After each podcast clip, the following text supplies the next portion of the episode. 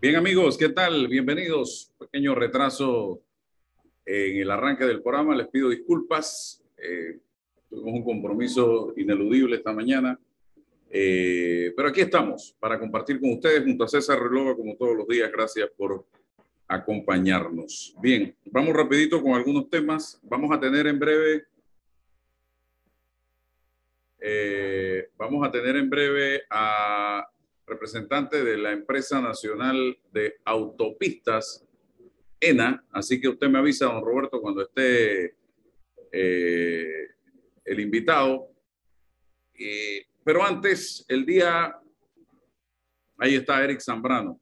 Vamos a conversar con él y después tocamos otros temas de la agenda que tenemos preparada, estimados amigos radioescuchas y quienes nos sintonizan a través de las redes sociales. Eric Zambrano, director de cobros de la empresa nacional de autopistas. Eh, ¿Y por qué?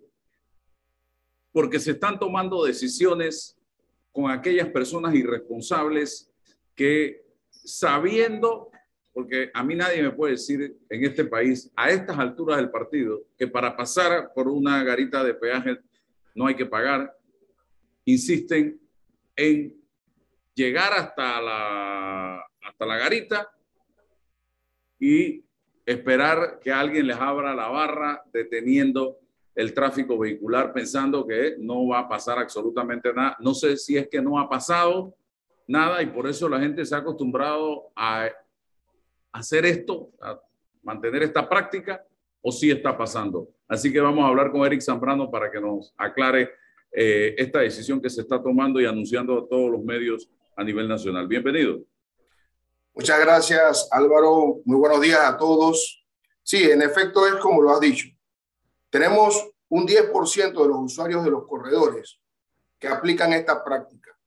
El llamado para ellos es, por favor, realicen las recargas correspondientes para que transiten con saldo como corresponde y los que tengan un saldo que no puedan afrontar inmediatamente, tenemos habilitada la línea 192 para que nos llamen, cuadren su arreglo de pago.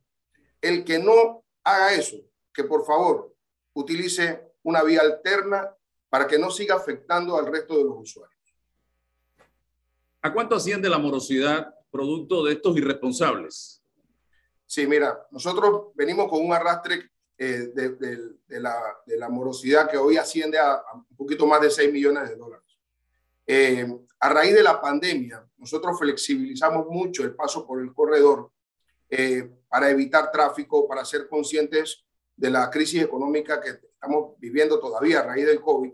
Sin embargo, tenemos que poner un poco de control porque ha habido un abuso en el uso de los corredores de esta manera fraudulenta.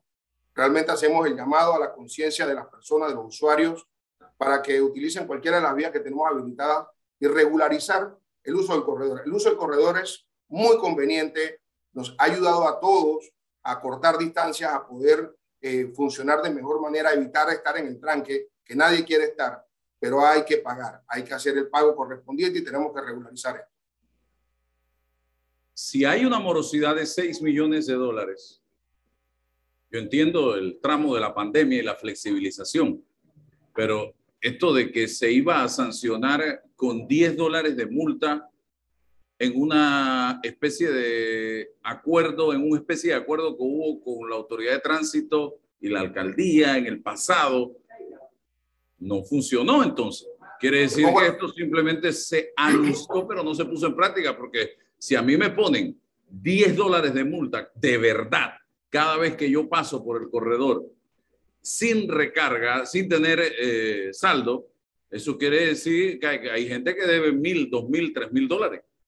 Bueno, te, adelanto, Álvaro, que sí, se, que sí se puso en práctica, de, hecho está vigente, y actualmente cuando las personas transitan por el corredor sin saldo, nosotros hacemos un reporte a la autoridad de tránsito para que se le aplique la multa número 71, que equivale a 10 balboas por cada caseta de peaje que pasen. Esto está en efecto y tal como lo dices, cuando la gente va a hacer trámite de placa o renovación de licencia, pues le saltan estas multas que tienen que afrontar. El problemita ha sido, Álvaro, que la gente va y paga la, multa. pero no existe un enlace para que paguen la morosidad con ENA. Por esta razón, nosotros estamos haciendo muchas diligencias que están avanzando para poder tener un vínculo que nos permita que cuando las personas paguen la multa, pues también puedan pagar los saldos que mantienen el corredor y evitar que esta multa siga, esta, esta morosidad de ENA siga subiendo. Pero ya se, se está aplicando. Me dice un oyente que el tema de los morosos no se va a resolver si no hay una cooperación activa y decidida de la Autoridad de Tránsito y Transporte Terrestre en este tema. La Autoridad de Tránsito tiene que ser más, más enérgica. Otro, otra cosa que yo siempre me he preguntado es, ok, el diseño de los corredores no permite, no hay un carril de desahogo para sacar de la ruta a los que pagan sin afectar a los que sí lo hacen. Hablemos de eso también. Sí, tienes, ahí tienes razón, en los dos puntos. El primero, en efecto, la autoridad de tránsito está dando el apoyo a través de operativos que realizamos de manera aleatoria. Estos operativos, en combinación con la autoridad de tránsito, se van a intensificar en el mes de enero. ¿no? Actualmente se están haciendo. El tema aquí es que hay un tema de seguridad muy importante, Álvaro. No podemos generar accidentes la seguridad para los corredores es muy importante y tener gente en la vía es muy delicado. Entonces tenemos que tener el apoyo del tránsito y en efecto lo están haciendo y también la, ayuda, aparte de los operativos, con la presencia policial dentro de los corredores, está viniendo de, la parte ya eh, administrativa para vincular el, el, pago de la multa, como te mencionaba hace un momento, con el pago de la morosidad que mantienen en Y por otro lado, en efecto, la forma en que los corredores fueron hechos o concebidos originalmente eran para pagar inmediatamente, no eran con un sistema electrónico como el que tenemos hoy. Entonces, hacer una inversión para tener esa, ese carril de desahogo es como que hacer una inversión para los malapagas.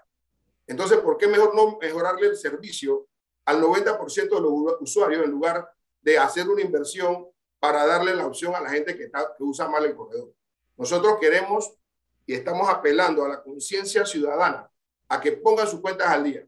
Y vamos a intensificar a través de la autoridad los operativos y estaremos poniendo nosotros también algunas medidas, como eh, aumentar el tiempo que la barra se, se pueda levantar a las personas que tienen saldo moroso y adicionalmente vamos a establecer un cargo para la gente que rompa la barrera, porque también hay gente que rompe la barrera y esas personas están dañando la propiedad pública.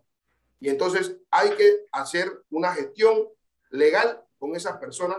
Así que el anuncio también es para, para esas personas que eviten este tipo de situaciones. César es el abogado aquí en el equipo y yo tengo una, eh, un ADN radical muchas veces.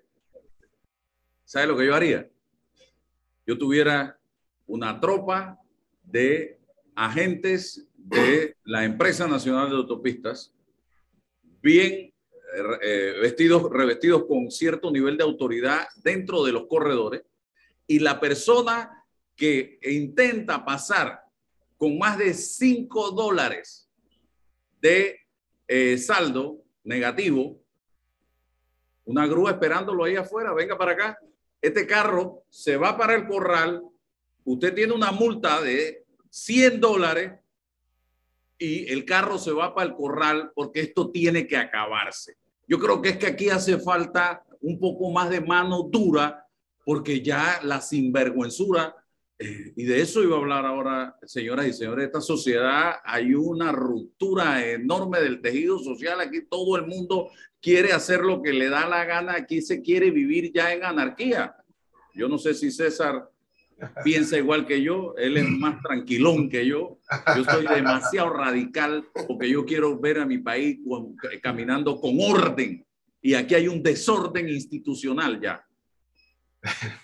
Lo que ocurre, Álvaro, es que mm, como abogados estamos cansados también de las reglas. Una sociedad en la que tú necesitas cada día poner más reglas, más leyes. Es una sociedad inoperante eh, se requiere lo que Don Eri dice, la, y mira el, lenguaje de Don Eri, por favor, por favor, ahí es la oportunidad, regularicen, lleguen, hay oportunidades, les estamos dando todas las plataformas para, para regularizarlo.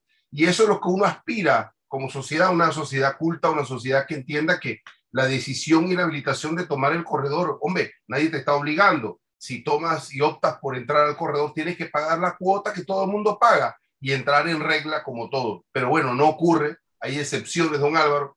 Ahora sí me gustaría saber el porcentaje de esos 6 millones, cuánto representa en función de, de la cantidad de gente que pasa por, por los corredores y está regular. ¿Cuánto es esa excepción y, y cómo tenemos que buscar algún mecanismo para que la decisión sea efectiva y ejecutable? Es lo que solo está ocurriendo. Ejecutar la decisión que se tomó, solo hace falta eso. Y esa ejecución tiene que ser efectiva para evitar que los juega vivos entonces sigan haciendo lo mismo. Porque, mire, don Eric, eh, demorar más la barra lo que les perjudica a la gente que está en la cola y en la fila, que, que, está regular, que está bien y que está normal y que se molesta, y eso va a poder generar otros problemas. Pero se está castigando es a la gente que está a la espera para pagar.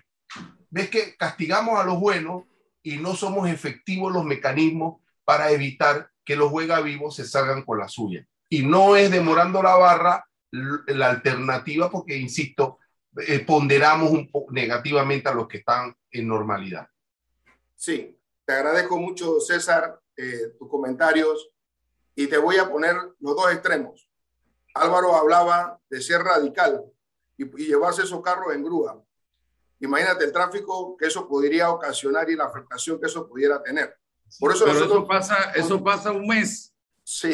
El segundo mes te aseguro que ya la gente dice, caramba, yo aguanta, yo no quiero que mi carro se lo lleven en grúa. Sí, entonces nosotros lo que tenemos que hacer esto es de manera progresiva y balanceada para tener una medida enérgica contra este 10% y la cifra que me preguntaba es el 10% de los usuarios, ¿no? Hacerlo progresivamente para que las personas, o sea, tienen que tener una consecuencia.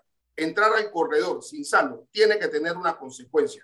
Claro. Esa consecuencia que tiene ese 10% tenemos que buscar la forma de minimizar el impacto negativo que tenga sobre el resto del 90%. Vamos a, a, implementar esto progresivamente con apoyo de la autoridad del tránsito, pero vamos a seguir encaminando nuestros esfuerzos a lograr eso. Entonces, el, el, el tema hoy, en diciembre, en, en ambiente del Día de la Madre, en ambiente de Navidad, es pongan sus cuentas al día, regularicen su uso de corredor nosotros estamos en disposición de atenderle. Los arreglos de pago están hechos precisamente para poder darle esa alternativa a las personas. Sin embargo, a partir del mes de enero, nosotros sí vamos a implementar estas medidas que estamos conversando el día de hoy y no descartamos cualquier otra que sea necesaria con el ánimo de controlar la situación y garantizarle tanto seguridad como fluido en, el uso de los corredores que está pagando correctamente es indignante, como decía hace un momento Álvaro, cuando te paras en la vía y te das cuenta que tú tienes tu saldo, tienes tu saldo en, tu dispositivo Panapá y el que va adelante tiene 100 dólares de deuda y puede transitar tranquilamente. Es indignante. ¿Por qué él sí? ¿Por qué yo no? Entonces, si nosotros no hacemos nada, nosotros mismos estamos propiciando un mal hábito. Por eso es que estamos tomando estas acciones enérgicas y vamos a continuar haciéndolas. De repente la solución eh, aparte de progresiva, tiene que tener ajustes que nos permitan lograr esto sin afectar tanto a esa otra población. Y las personas que sigan usando el corredor van a tener esa consecuencia. Van a tener esa consecuencia a través del tránsito, a través de, de, los mecanismos que sean necesarios para lograr esto. Sí, eh, hay que ser enérgico. Yo soy de la ley del bate.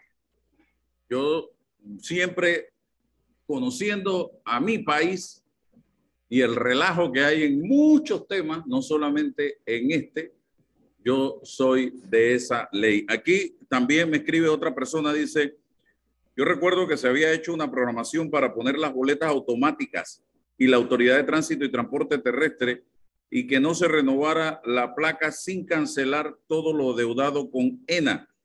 La respuesta de la Autoridad de Tránsito fue que ENA debía demandar a cada uno de los usuarios morosos, incluyendo a los buses piratas cuyos dueños son los usuales sospechosos. Mire por dónde va esto. Bueno, te digo, nosotros tenemos comunicaciones muy fluida con la autoridad de tránsito para regular esto. Pero como decía César, tenemos regulaciones legales que nos permiten o no nos permiten hacer ciertas cosas. Lo mismo pasa en la autoridad de tránsito. Hay cosas que ellos pueden hacer y que no pueden hacer. No todo lo que para nosotros nos suena como una medida razonable a veces puede fluir por limitaciones legales. Cambiar esas, esas, esas reglas del juego a veces es un poco difícil y conlleva, conlleva muchos, muchos procesos. Entonces nosotros hemos definido que nosotros la mejor vía para nosotros canalizar soluciones a esto es que internamente, dentro de lo que nos permite la ley, como ENA, como administradores de las vías de los corredores, tomar acciones como las que estamos mencionando. Yo he visto otra cosa, porque yo he visto de todo en los corredores. ¿eh? Eh, y yo para mi mayor comodidad, lo que tengo es el sistema, igual lo tengo con mis hijos, de la tarjeta ah, vinculada al, ¿cómo le llaman ustedes? El app. Sí, o sea que eh, yo, yo estoy, eso es, se va descontando, eh, pospago es que le llaman ustedes.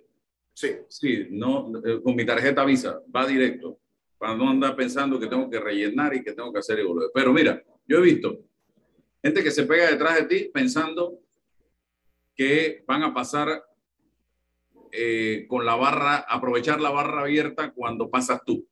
Yo he visto carros picando, pasando entre la barra y la paredita de al lado, tranquilamente y con saldo. He visto motocicletas pasando que da miedo. Entonces, eh, yo le pregunto a usted, ¿qué pasa en eso? Porque todo eso es parte del clima anárquico y de desorden, que es lo mismo, similar, eh, sinónimo, que vive este país, el juega vivo, permanente. Por eso es que yo digo que el corrupto no es solo el político a quien señalamos con el dedo, sino que los otros tres dedos, cuando tú señalas con este, te están señalando a ti, porque tú, cada vez que te pasas el corredor de esa manera, estás cometiendo un acto de corrupción. Cada vez que tumbas la barra, estás cometiendo un acto, un acto de corrupción. Cada vez que te pasa la luz amarilla, sabiendo que ya llegó la luz amarilla y que debajo de ti está la roja, eso es un acto de corrupción. Cada vez que te estacionas eh, en un lugar y estás mal estacionado sabiendo que hay un letrero no se estaciona, ese es un pequeño acto de corrupción. Todo esto es parte de la mentalidad de nosotros que tiene que cambiar, señoras y señores. Eh, doctor, cuénteme. Sí, tienes, tienes, toda, tienes toda la razón. Y para esas personas, le quiero anunciar que nunca han pasado por el corredor sin ser detectados. Existen suficientes mecanismos de validación en cada caseta de peaje a través de cámaras, a través de sensores que identifican el paso de un vehículo. Nadie, aunque te pegues, contra la defensa del carro que va adelante, vas, vas a dejar de ser detectado. Así que a esas personas se les están haciendo los cargos en su cuenta, incluyendo a aquel que piensa que juega vivo, pasando entre la barrera y la paredilla, como mencionabas. De hecho, les digo a esas personas que lo único que están haciendo es propiciando un accidente de tránsito. No se pongan en riesgo, que lo que están haciendo no funciona. Eso no funciona. Se les está haciendo los cargos correspondientes a su cuenta cada vez que pasen por el corredor, aunque se pongan lo más pegado que puedan a un centímetro del carro que va adelante. No pongan su vida en riesgo ni pongan la vida de los demás en riesgo. Ese es el mensaje para esa persona. ¿Cómo se hace eso de no obstaculizar a los que sí pagan? No hay una solución mientras los morosos sigan entrando en los corredores. Ese, es el tema, Álvaro. Por eso te hablaba de medidas progresivas que nosotros tenemos que ir midiendo para evitar que se formen los tranques. ¿Por qué? Porque aunque parezca trillado, una persona en una ambulancia, una persona enferma, una eh, persona, y no necesariamente eso, que va para su casa a ver a su hijo que se cayó y se quebró el brazo y necesita usar el corredor. Y hay gente irresponsable usando el corredor, no debe obstaculizar el paso de nadie, por, por mayor o menor que sea su urgencia. Entonces, nosotros tenemos que tomar esta medida de manera progresiva para ir midiendo esa afectación y también regularizar o tomar medidas alternas que nos permitan seguir controlando, pero sin tantas afectaciones para las personas. Es un balance y definitivamente, como mencionaba, va a haber un momento de, complicación, de, que esto inevitablemente se va a dar y estas campañas de divulgación con las que ustedes nos colaboran y aprovecho para agradecerlo, este, son las que pudieran minimizar ese impacto. Pero esto tenemos que hacerlo, esto va a ocurrir a partir del mes de enero y nosotros vamos a ir midiendo esto sensibilizados también con el 90% que son buenos usuarios y a quienes agradezco de paso de que mantengan su cuenta de esa manera. Es la forma correcta. Es un acto de corrupción utilizar el corredor sin saldo. Cuando vas a la tienda, no puedes llevarte el molde de pan si no pagas. Esto es lo mismo. Y hacer eso es robar. Entonces, no podemos permitir eso. No podemos permitir eso y tampoco queremos afectar al público. Así que vamos a ir tomando estas medidas de una manera consciente, responsable, poniendo la seguridad por delante, pero también teniendo mano dura y tener un poco de, de, ser, ser, enérgicos en este proceso. la, clave, es que la clave está en ejecutar las decisiones que se toman. Y, y, la, y la palabra progresión sí es, es equilibrio, pero es progresión cuando no hay el boquete este de 6 millones de dólares en deuda y, y estamos hablando de cuántos años que se van acumulando estas, estas, estas morosidades. Entonces, el hablar de progresión, de, qué se trata? ¿De dos años más, de tres años más? De, eh, porque la gente se va acostumbrando al status quo de, de, ah, no me pasa nada. Y como no me pasa nada, yo sigo haciéndolo. Entonces, un pare, un pare categórico en función de ese 10%, porque va aumentando, no es que va disminuyendo, eh, es lo que se impone. Y, y, quizás son medidas duras, pero cortas, que, que van a ser efectivas y vas a resolver el problema de fondo de manera lo más rápida posible. Porque de eso se trata, de normalizar la operatividad del corredor, de generar la certeza de la gente que nosotros que pagamos, de que vamos a tener un servicio eficiente, rápido, por eso que pagamos y exigimos eso, y entonces no se puede porque hay una franja que no, no, no, no toma conciencia y tampoco la autoridad dispone para ello. Entonces, sí, esa palabra es saludable, la progresión, pero es que la progresión es cuando nace el problema, pero es que ya el problema lo tenemos de vieja data. Así que hay que medir bien esto y resolverlo, porque hay que resolverlo. Eh, eh, eh, no, no, sé en qué va a conseguir la, la, la, progresión y si va a arrastrar, insisto, a ese 90%. Eso es lo que a mí me preocupa. Ok, te pongo en contexto, César. Mira, nosotros realizamos gestiones de cobro de manera permanente. Nosotros utilizamos la base de datos que tenemos de los usuarios, enviándoles los correos, llamándolos, mandándoles mensajes de texto a sus teléfonos celulares y mantenemos una gestión de cobro de manera permanente para buscar el acercamiento con los usuarios morosos. ¿no? Esta labor se mantiene. Estas medidas que estamos implementando son medidas adicionales y el carácter progresivo es un carácter de corto plazo, no de largo plazo. De corto plazo y progresivo es en la medida en que podamos implementar esto sin afectar tanto a terceros. Tal vez utilizando los horarios en los que hay menor fluido, eh, en unas casetas más que, en otras, en unas tendremos que tener eh, apoyo de la, de la Policía Nacional, en otras pudiéramos apoyarnos con la autoridad de tránsito y tenemos que ir llevando ese balance. Pero ese carácter progresivo no puede ser de largo plazo, tiene que ser de un corto plazo, tres, cuatro meses a lo sumo, cinco meses sería como que mucho, pero nosotros sí estamos siendo enérgicos en esta medida y nos estamos preparando para llevar eso adelante. Ok, aquí vuelve el dictador. 100 dólares de multa le pondría yo a cada persona que pasa con más de 5, y mire que estoy poniéndole una gabela, 5 dólares de saldo, porque puede que, hey, se te olvidó, pues, y en un momento dado tenías un apuro, una urgencia, y yo no creo que, eh, eh, no hay ninguno que te dé, que cueste más de 2 dólares y pico, ¿verdad? Ningún tramo. No, no, no, para nada. Y que te estoy dando 5 si te pasa de 5, una multa de 100 dólares. Es que hay que ser enérgico, enérgico. Mira que César, yo he estado muchas veces y Eric siempre me ha hecho la pregunta, ¿qué se premia? Muchas veces al, al malapaga. ¿Para quién son las moratorias? Para los malapaga.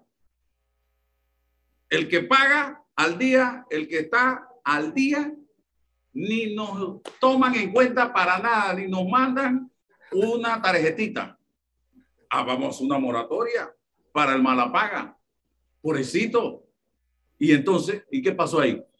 No, En, no, mucho- eh, eh, en, en la DGI, en el municipio y en un montón de lugares, en la caja de seguro. no Lo único que Álvaro, generalizar sobre eso ya sí es un poquito más problemático, ¿no? Porque hay circunstancias y circunstancias. Si todos en la- una sociedad tuviera la posibilidad de poderes adquisitivos iguales, bueno, vaya, qué belleza, ¿no? Estamos en Suiza, estamos en Finlandia, no ocurre y por ello que el Estado opta por tomar un tipo de decisiones de este tipo. Pero estamos hablando de la, de, de la decisión, de, de, de, de qué cosa, de transgredir la norma. O sea, yo no tengo saldo, le debo al corredor y yo voy a pasar de todas De formas. todas maneras, Eso de es lo que hay que evitar, porque hay un dolo directo, una intención contraria a, a cumplir las reglas. Y entonces la, la, la ENA no tiene el músculo para evitar que eso ocurra. Y de eso estamos hablando, o sea, los músculos para evitar que esas personas que toman la decisión eh, eh, soberana de transgredir eso no puedan hacerlo. Sí, Pero déjame la moratoria, déjame las otras moratorias ahí, don Álvaro. No te metas con las otras moratorias. ahí está. No, Nosotros, nosotros vamos a mantenernos con el tema del- de, de la- de las multas que, que se están aplicando actualmente. Te digo algo, no tiene mucho sentido para nadie no pagar 1.25 en la caseta y hacerse acreedor una multa de 10 dólares. Y si pasas dos veces en la mañana y dos veces en la tarde, ya tienes 40 dólares de multa ese día. Si lo haces toda la semana, tienes 200 dólares de multa que te van a salir. Evitemos esto, no es necesario. Los montos que, se cobran en las casetas de peaje no son unos montos eh, prohibitivos. También existen las vías alternas. Si no, si no puedes usar el corredor, no lo uses. No sigas afectando al resto de los usuarios. Tiene que ser responsable, tiene que haber conciencia ciudadana. Eso tiene que existir.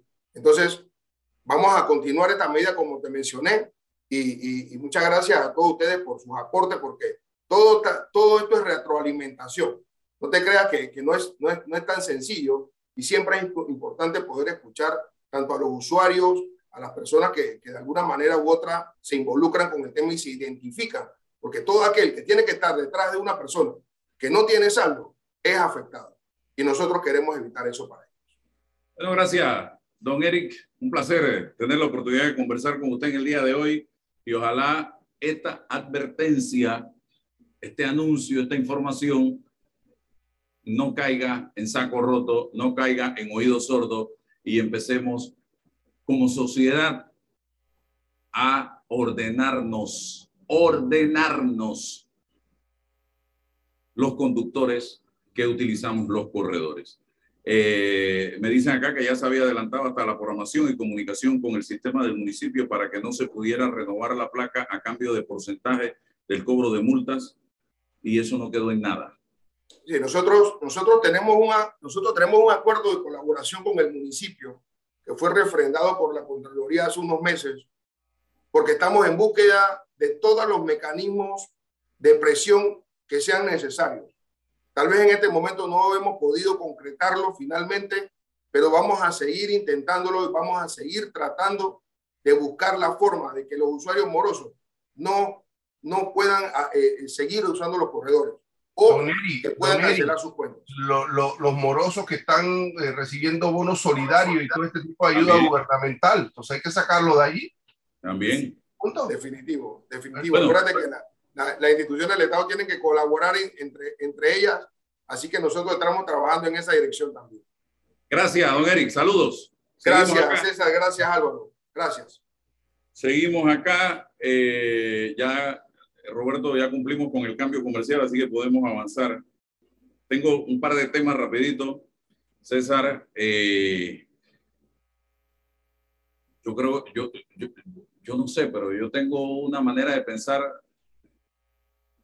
eh, en una sociedad como la que vivimos hay que tomar decisiones y hay que ser estricto, porque estamos caminando por pantanos en esta sociedad de desorden, de anarquía, y eso no puede ser. Y por ahí vamos a hablar, lo que nos queda del tiempo es poco. Eh, yo escuchaba al, o leía un tuit de Pedro Miguel González, secretario general del PRD el fin de semana, molesto por unas declaraciones que, que, que dio, por las declaraciones que está dando el encargado de la embajada, eh, el del más alto rango, recordemos que no hay embajador de Estados Unidos en Panamá. Eh, hasta lo invité yo, así que en cualquier momento va a estar aquí en el programa y para hablar con él. Eh, nosotros, señoras y señores, y él hablaba de independencia y soberanía. ¡Wow! Independencia y soberanía. Yo tengo mi manera de pensar de esa independencia y esa soberanía.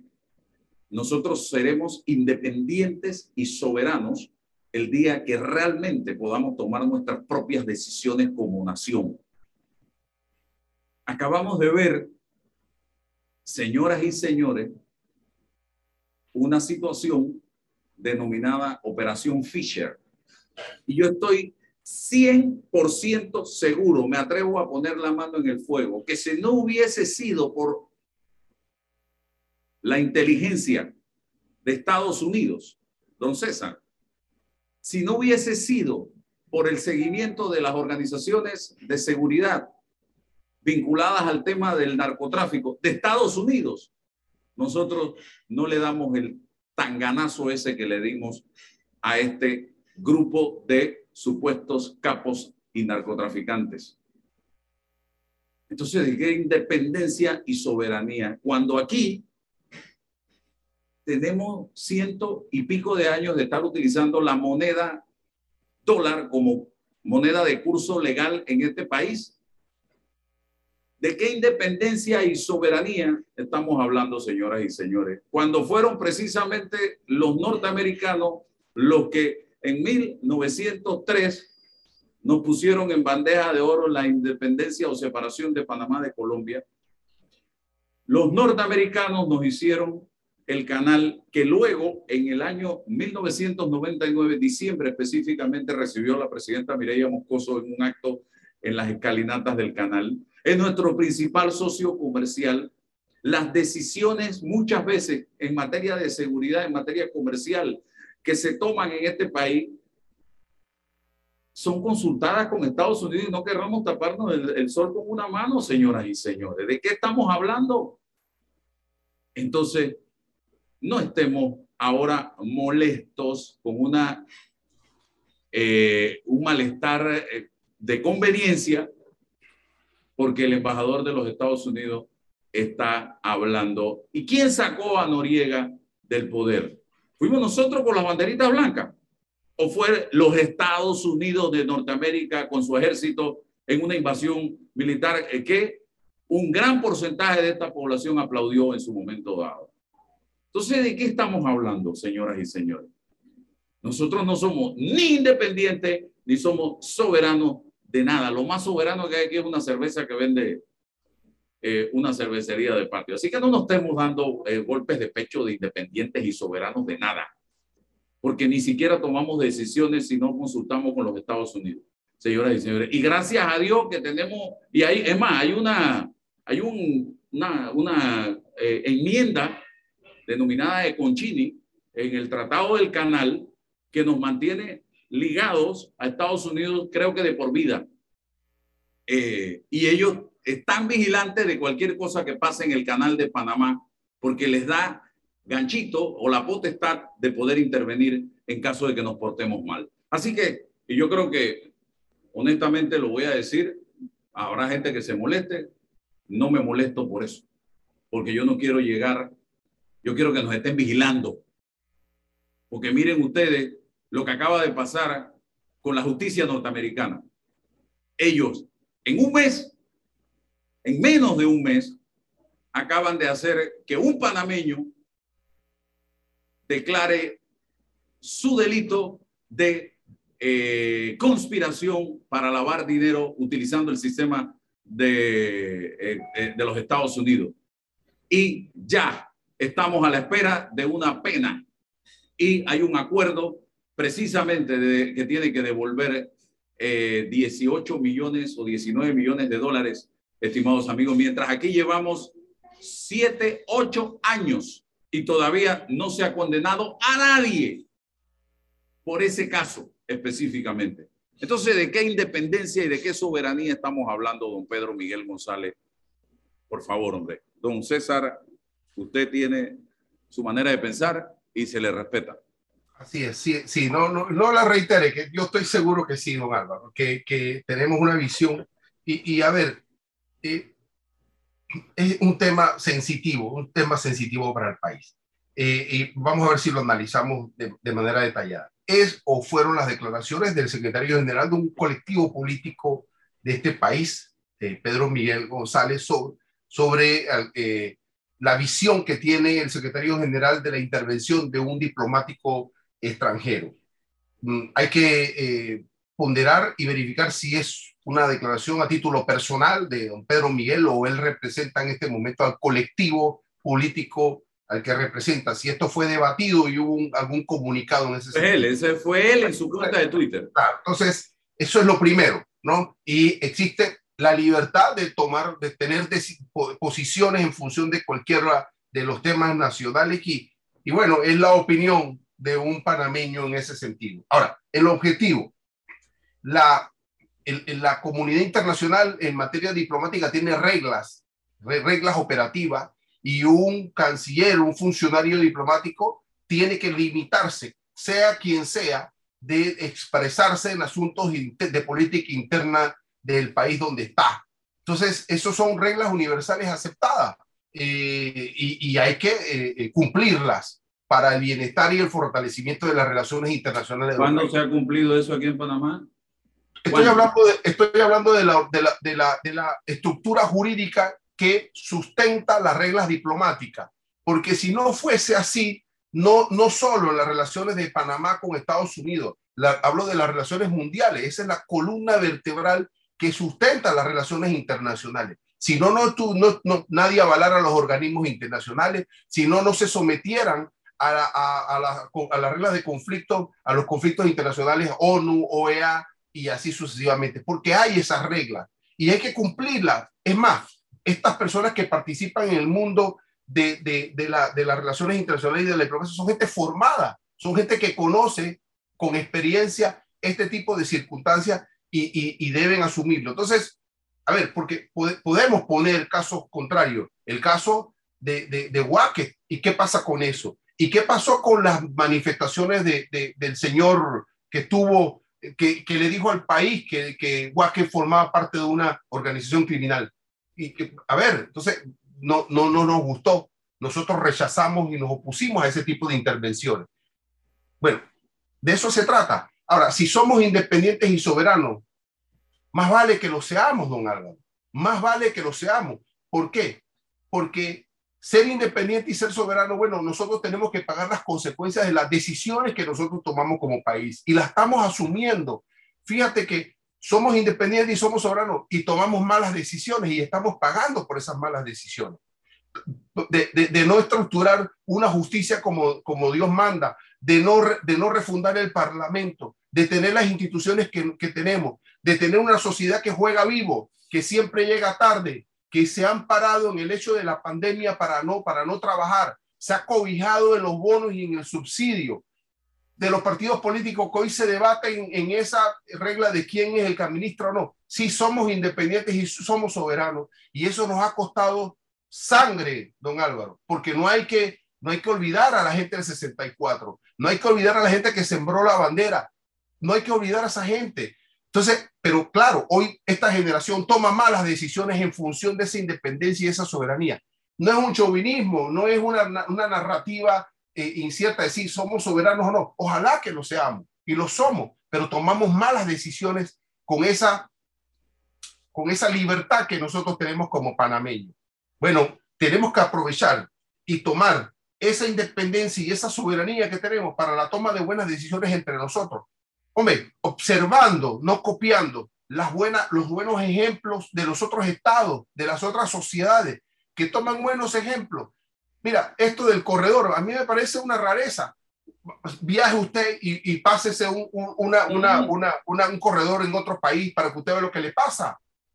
Don Álvaro, Entonces, no hay que, esos son buenos ejemplos de convivencia social, pero somos soberanos independientes para tomar malas decisiones, para avalar y abanicar a los que se portan mal, para no castigar a los que infringen la ley y para ponderar a los que nos roban, para ponderar y para decirles don a los que se meten a la vida pública y utilizan el atrocinio como una regla de, eh, de funcionamiento. Eso es lo que hacemos contra nuestra independencia y libertad insisto, y pedirle a los diplomáticos lo mismo que nosotros hacemos con ellos. Nosotros no nos metemos en los problemas internos de los otros países. Somos cuidadosos y hasta conservadores en no entrar en un problema como Nicaragua, en un problema como, como, como, como Venezuela. Entonces, las reglas de la diplomacia entrañan, don Álvaro, ese respeto de la autonomía de los pueblos y el respeto de las reglas jurídicas de la diplomacia. Bien, aquí hemos llegado a tal nivel de ausencia de justicia, y usted no me puede negar esto, que hay muchos panameños que se alegran de que al menos a muchos de estos señores, señorones que están señalados de cometer actos de corrupción, ya sea en el sector privado como en el sector público, les quiten la visa. Porque ven, el panameño ve, wow, saciada un poco su sed de justicia en el hecho de que esta gente no tengan visa. Imagínese usted a dónde estamos, a dónde hemos llegado como sociedad. Estamos llegando a un nivel donde hay panameños que con ansias esperan que a algunas personas en este país le quiten o los, los, metan en la lista Clinton. Porque es la única manera de que se haga algo de justicia con estas personas. Porque es que lo que usted dice, las instituciones no funcionan porque tomamos malas decisiones. Por eso es que yo soy de la mentalidad que eso de independiente y soberano es retórica. Para mí, yo no veo cuando aquí cada rato nos están mandando eh, enviados del gobierno de los Estados Unidos para hablarnos de esto en reuniones privadas o hablarnos de aquello o hablarnos de esto. Y no es que estoy criticando eso. Simple y sencillamente estoy diciendo que hablar hoy de que somos independientes y soberanos, para mí eso no tiene ningún sentido. Y no es una práctica solo de los eh, embajadores de Estados Unidos o de los funcionarios de la Embajada de Estados Unidos. Muchos embajadores hemos tenido aquí de otras naciones que en sus redes sociales se la pasan opinando y hablando de temas nacionales y es la, yo nunca he visto a Pedro Miguel González hablando de eso. Ahora porque él tiene un tema con Estados Unidos, eh, una relación ahí un poco tensa, entonces es Estados Unidos. Fíjate Álvaro que, que mm, no estamos hablando de la cooperación, del apoyo logístico, operativo. Em, de eso no estamos hablando. No, no, no. Favorecemos la posibilidad que los norteamericanos, que los europeos, que los asiáticos, que nos apoyen. Somos un país con limitaciones económicas em, y estructurales para ese ataque de, y, confrontar el, el, crimen, que es un crimen transfronterizo, ya no es un crimen doméstico. Entonces sí requerimos de ese auxilio y, bienvenidos. Eh, nos, dieron una lancha, nos dieron un helicóptero, nos dieron auxilio operativo, eh, eh, están vigilando las costas afuera en el mar, en, en áreas aguas internacionales, nos dan datos, todo eso es perfecto. Bien, mira que nos estamos acostumbrando. Ya Noriega fue sentenciado en Estados Unidos en el 90 por, por las circunstancias y las coyunturas del momento. Pero ahora el señor eh, eh, Luis Martinelli ha sido ahora sentenciado, procesado y sentenciado en, la jurisdicción norteamericana. Parece que no estamos acostumbrando a eso, que alguien resuelva los problemas por nosotros. Fíjate que no sé Cancillería si ya está ahora mismo solicitando la extradición, porque lo tiene que hacer, porque esa soberanía entraña la jurisdicción de Panamá para solicitar a estos muchachos y pedirlos aquí para que nosotros lo procesemos ocurra lo que ocurra, pero eso es lo que tiene que hacer la Cancillería y recuperar los dineros y recuperar lo que haya que recuperar. Esa gestión la tiene que hacer en función precisamente de la independencia y la soberanía de Panamá y no dejar que otro haga el trabajo por nosotros. Mira, Álvaro, y, no nos alcanzó con Arcia eh, ayer. ¿Por qué los fiscales de Nueva York tienen la información? Ah, porque le exigieron a Odebrecht toda la información sin condición alguna. Y cuando Odebrecht le entrega la información, entonces el trabajo de los fiscales norteamericanos fue solamente el detalle, el seguimiento de toda la información. Ah, pero acá no ocurrió lo mismo. Acá condicionamos la colaboración de, los empresarios de Odebrecht eh, en una especie de, de guante de seda condicionado dijeron lo que les dio la gana, hicieron lo que les dio la gana. ¿Por qué? Porque precisamente esa autonomía y esa soberanía que nosotros tenemos no nos sirve y no nos llega para tomar las grandes decisiones. Y por eso que un fiscal panameño no es musculoso y no mete miedo, porque precisamente nos condicionaron la información que a los gringos sí le dieron. Bueno, esas son las cosas que nosotros tenemos que ir mejorando, don Álvaro, y dejar que nos sigan haciendo el trabajo. ¿Por qué? porque las consecuencias van a ser de nosotros, no de ellos. Y cierro, el tiempo se nos ha acabado. Otra reflexión ayer en medio de esta, yo diría, convulsionada situación que estamos viviendo. Yo decía ayer, increíble cómo anda el país. Ahora pareciera que estamos en una competencia para ver quién es el más corrupto, quién es el más narcotraficante, quién es el más lavador de dinero, quién es el más cobarde, quién es el más ladrón, en vez de estar pensando en educación, en empleo, en desarrollo, justicia, seguridad y democracia. ¿Cuándo fue que perdimos el rumbo? Ya no premiamos el talento, los principios, los valores, los méritos, el servicio, la creatividad, los buenos modales, la honestidad. Ahora nos importa si robaron. Ahora no importa, perdón, si robaron. No importa. Porque aquí se aplaude al que robó. Aquí se aplaude al corrupto. Aquí se celebra al que robó. Porque, señoras y señores, siempre y cuando yo esté bien, no hay ningún problema. No importa si robó, si me toca algo, no hay problema. Esto duele lo que está pasando en este país. Así que yo hago un llamado a la conciencia de la ciudadanía a que tenemos que cambiar de rumbo. Tenemos que tratar de rescatar este país de las garras de la corrupción y del narcotráfico, de la falta de principios y valores. Y tenemos que empezar a trabajar desde ya en un trabajo duro, fuerte, sólido, decidido desde la casa, desde nuestro entorno familiar e inculcarle a nuestros hijos que es a través del estudio y a través del trabajo que podemos transformar esta nación. Muchas veces los hijos son el reflejo de los padres. Esos muchachos son una esponja, es decir, absorben todo lo que ven y escuchan. Y por ello, señoras y señores, es muy importante que todo lo que pase en el hogar sea de beneficio para la educación y el comportamiento de ese muchacho. Tus hijos siempre están observándote para imitar tus conductas. Así de sencillo. Así que dejo ese mensaje allí en la conciencia de la ciudadanía que nos está sintonizando y ojalá cale y llegue, porque este país no anda nada bien. Un segundo, César, para despedir.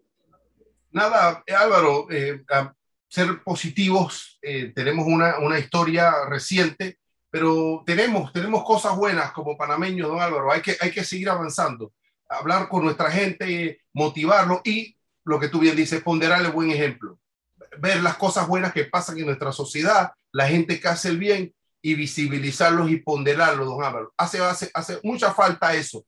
Nos metemos en lo malo, en las críticas, en lo malo. Bueno, hay que buscar las cosas buenas que pasan en nuestra sociedad y empezar a ponderar y ponerlas ahí como ejemplo de, de, de, virtud y de, y, de, y de civismo. Así que de eso se trata. Y más en diciembre, que es un ambiente de paz y de, y de mucho amor en la familia. Gracias a todos por su sintonía. Hasta mañana. Saludos. Hasta el jueves, don Álvaro.